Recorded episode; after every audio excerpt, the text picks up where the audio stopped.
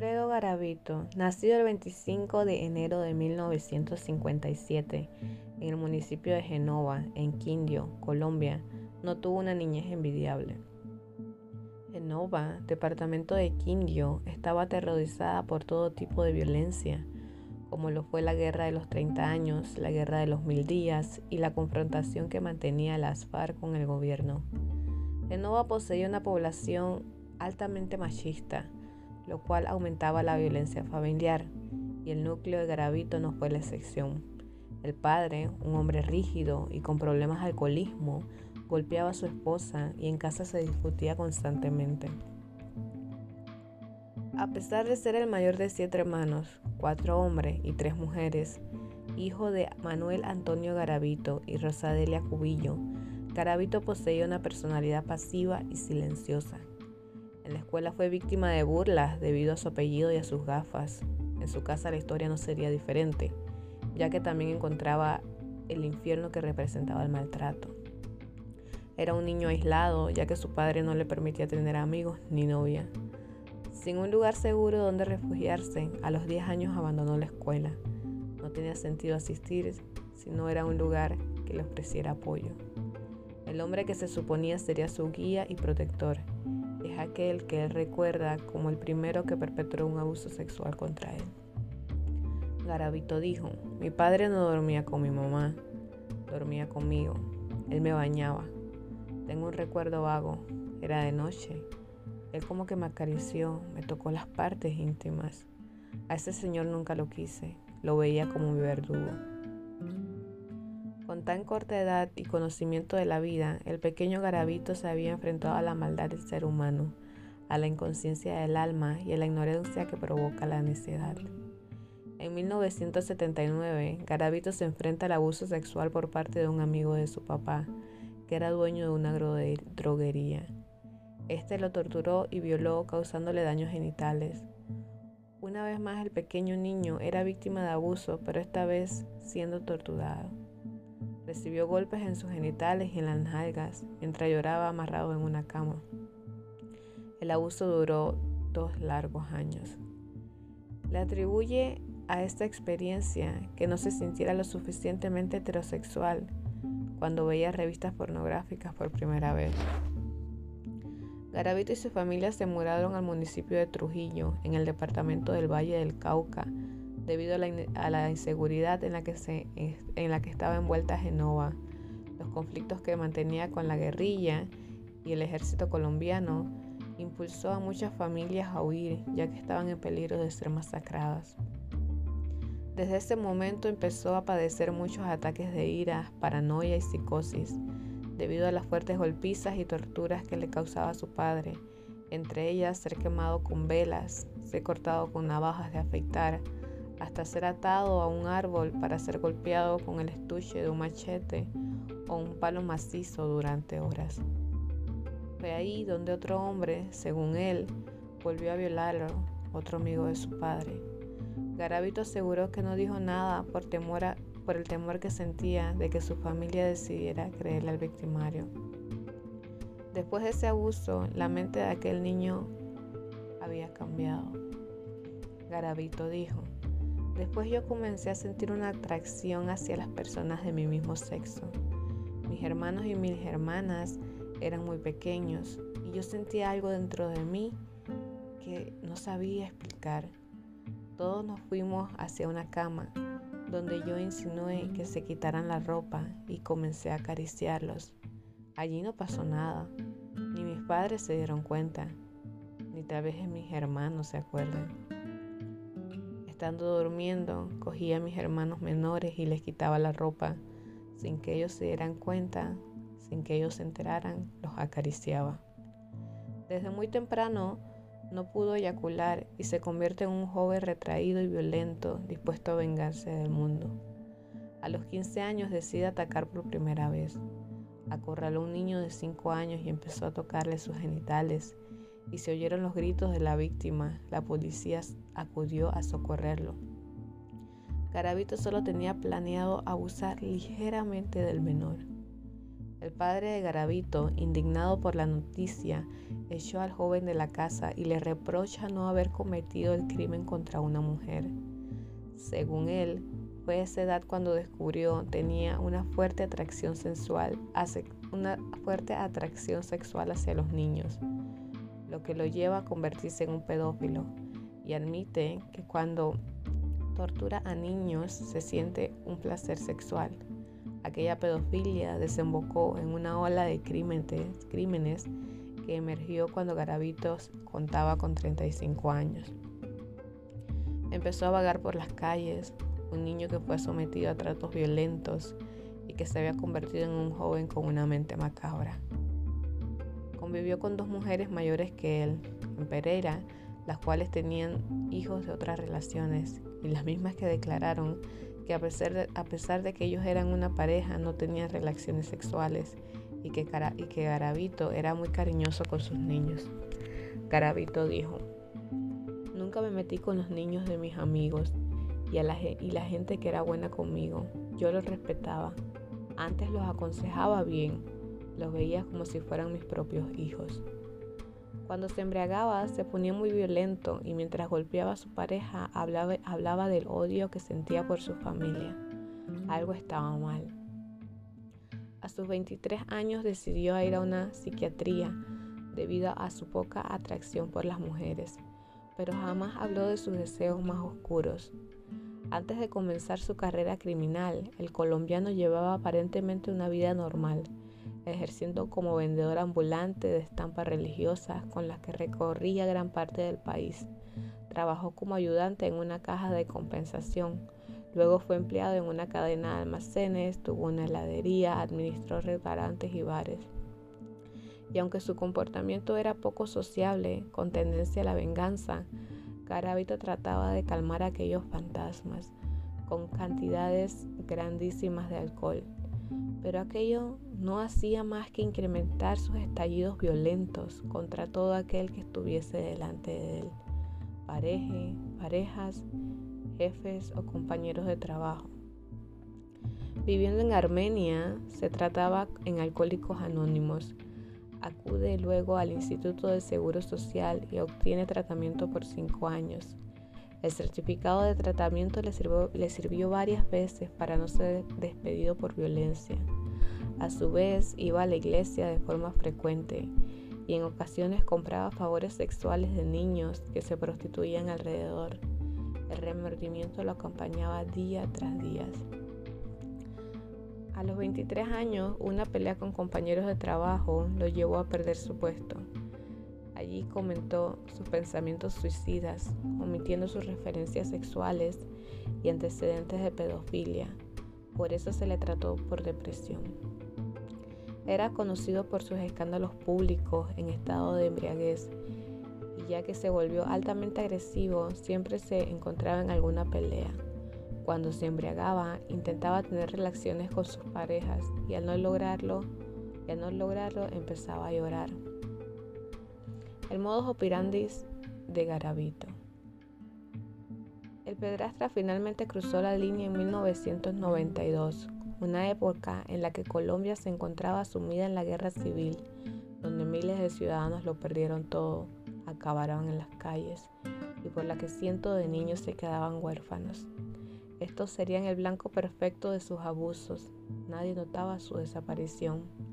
Cometió, cometió más de 172 crímenes contra menores en 11 de los 13 departamentos de Colombia en su paso por los 59 de los 69 municipios del país y en 33 de ellos cometería sus crímenes. Además de otros países como Ecuador y Venezuela. Los corridos comienzan en el Valle del Cauca. De allí bajó por tierra a múltiples pueblos, municipios y ciudades. Se sabe que recorrió el país, el país cinco veces. Garavito había sido visto en Soacha a comienzos de 1998 cojeaba, usaba muletas y pedía limosnas. Así fue como durante varios años Garavito perpetró cientos de asesinatos movido por un, impulso, según él. Todo, todo sucedía de repente y sin planificación. Para evitar ser descubierto, cambiaba continuamente de aspecto y se disfrazaba de sacerdote, granjero, anciano, vendedor ambulante, profesor. Después elegía a menores entre 6 y 16 años que vagaban por las calles en busca de comida o simplemente de cariño y se acercaba ofreciéndoles alimentos, regalos o prometiéndoles dinero. Una vez captaba su atención y se ganaba su confianza, los animaba a dar un paseo hasta cansarlos, mientras él se iba, bebiendo una, botella de brandy. Cuando estaba lo suficientemente ebrio, los arrastraba hasta un lugar apartado e iniciaba una tanda de torturas. Según los informes forenses, los cadáveres encontrados, presentaban signos de sufrimiento extremo, atados de pies y manos, los golpeaba y pisoteaba en el estómago, pecho, espalda o cara. Los marcaba, cortaba o mutilaba con cuchillos o destornilladores para después violarlos brutalmente. Solo alcanzaba el clima del placer cuando los degollaba. Tras los asesinatos, Garavito abandonaba los cadáveres en algunos lugares desamparados. Garavito decía que siempre asesinaba de día, ya que le temía a la oscuridad. Cada vez que asesinaba sacaba una libreta y anotaba el lugar y la fecha y marcaba con una raya denotando cantidad por niño. Además guardaba los recortes de periódicos y lo relacionado con sus crímenes. Tuvieron que pasar varios años para que las autoridades descubrieran los restos óseos de los pequeños. El hallazgo de tres cadáveres de niños desnudos, tumbados unos al lado del otro, con las manos atadas y decapitados, hizo presidiar a las autoridades que se encontraban frente al resultado de un culto satánico. Sin embargo, la formación de un grupo específico de investigadores llegó a dar con la clave del dantesco descubrimiento. Estaban ante, un peligroso pedrastra y un asesino en serie. Los primeros se encontraron a finales de 1997 y eran los cuerpos inertes de tres niños que permanecían juntos. El caso que permite recoger evidencias y dar con el perfil fue aquel donde el cadáver de un niño quedó tendido en el suelo. El asesino se había quedado dormido durante, después de cometer sus atrocidades en un cañaveral que empezó a arder a causa de un cigarrillo que él dejó caer. Garavito se vio obligado a huir rápidamente. En su afán olvidó al lado del cadáver sus propios calzoncillos zapatos y una peinilla, destornilladores y anteojos. Huyó con quemaduras en el brazo izquierdo y en la parte inferior de la espalda. Esto sirvió más adelante para identificarlo, además de que usaba una plantilla en el tobillo izquierdo, lo cual lo hacía cojear. Ante la escena, las autoridades iniciaron la inspección ocular de la zona en busca de pruebas. A pocos metros de, este, de una especie de fosa se localizaron una nota manuscrita con la dirección de la que se suponía era la novia de Garavito. Cuando arribaron al domicilio y registraron la estancia, no hallaron ni rastro del asesino, pero varias bolsas con sus pertenencias.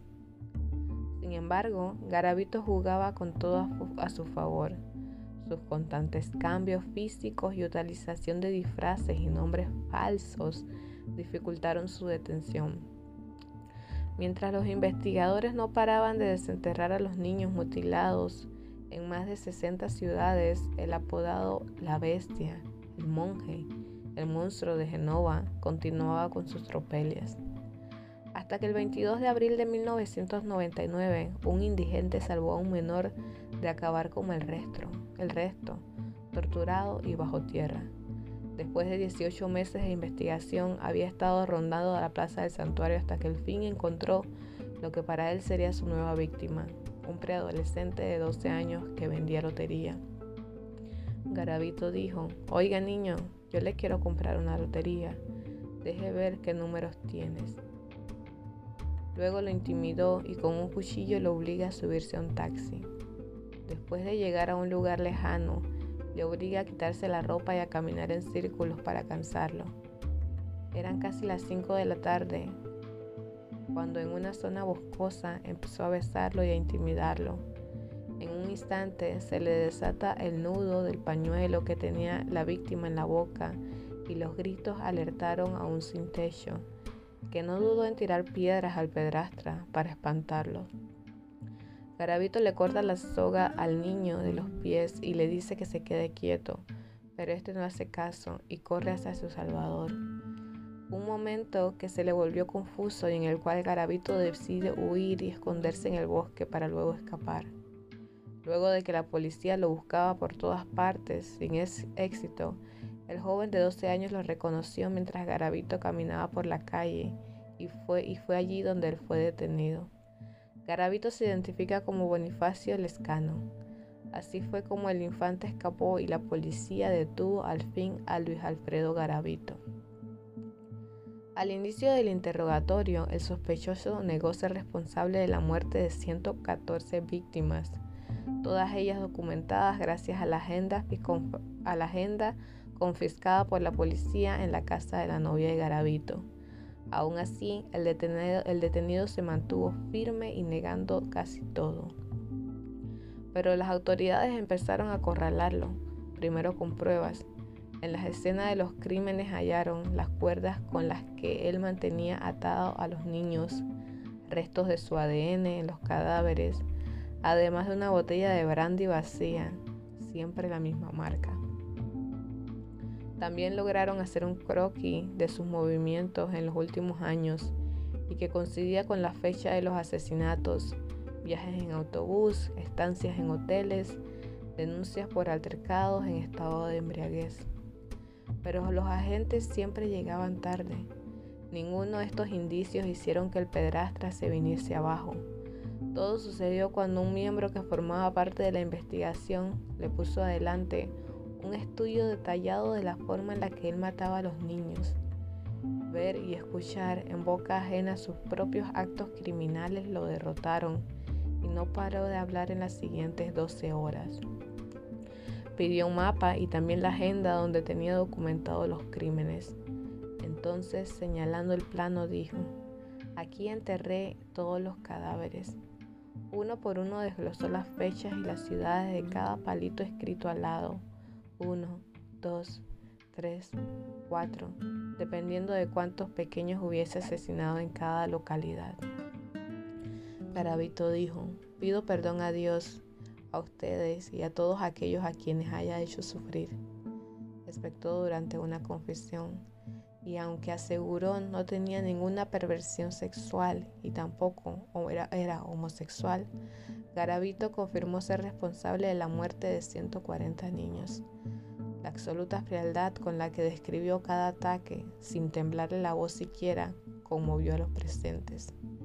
Hay reportes de que sufría de demordimiento y profundas crisis por cada asesinato cometido. También de que cuando se embriagaba entraba en graves estados de psicosis y paranoia. Su visión de la realidad se distorsionaba y se veía impulsado a matar a sus víctimas en medio de sus alucinaciones. Hora más tarde retornaba a la lucidez para ser invadido por el remordimiento. Cada vez que me tomaba un trago de alcohol, me daba por ir a buscar a un niño, relató. Aquella fuerza extraña que decía dominarlo por completo lo llevaba cada noche a cazar a nuevas víctimas y a practicar ritos satánicos con su cuerpo. Hizo, hizo un pacto con el diablo, soltó para justificar las macabras acciones, además de resaltar los presuntos malos tratos recibidos por su padre. Todo ello llevó a los psiquiatras forenses a elaborar un perfil psicológico claro. Es un hombre muy peligroso que finge emociones que no siente. Se excita con el riesgo y al que le encanta la sensación de dominio y de ejercer un papel superior. La excusa del alcohol no tuvo cabida para los expertos que lo examinaron, ya que según ellos era consciente de lo que hacía. Durante una jornada de confesión, le pidieron que dibujara un niño. Lo hizo muy largo y recto, de camisa y pantalón. Se cree que quizás era su niño ideal. Le diagnosticaron personalidad esquizoide con componentes psicópatas. Se reporta que asesinaba a niños bonitos porque representaba lo que para él fue su infancia, aunque la edad promedio de las víctimas y su extracto social lo representaba justo a la edad en, la que él fue violado. Una vez que fue liberado de la presión de la búsqueda en su contra, dijo no arrepentirse de los asesinatos, ya que estaba liberando a los niños de los males que él había tenido que sufrir. Los diferentes análisis psicológicos muestran a un hombre con problemas de identidad sexual, para quien el cuchillo tenía un doble significado, dolor placer. Ya fuera de la indagatoria también confesó su deseo de convertirse en un asesino de masas. Dijo, llegó un momento en el que me aburrí de asesinar niños por lo fácil que era seducirlos y llevarlos a un lugar apartado para matarlo. Me estaba preparando para hacerlo con adultos. Yo quería secuestrar a un montón de personas y luego asesinarlas frente a los periodistas. Así me mataran a mí después. Luis Alfredo Gravito, el hombre que marcó la historia del mundo, es merecedor de 1853 años de cárcel si se le suman todos sus delitos.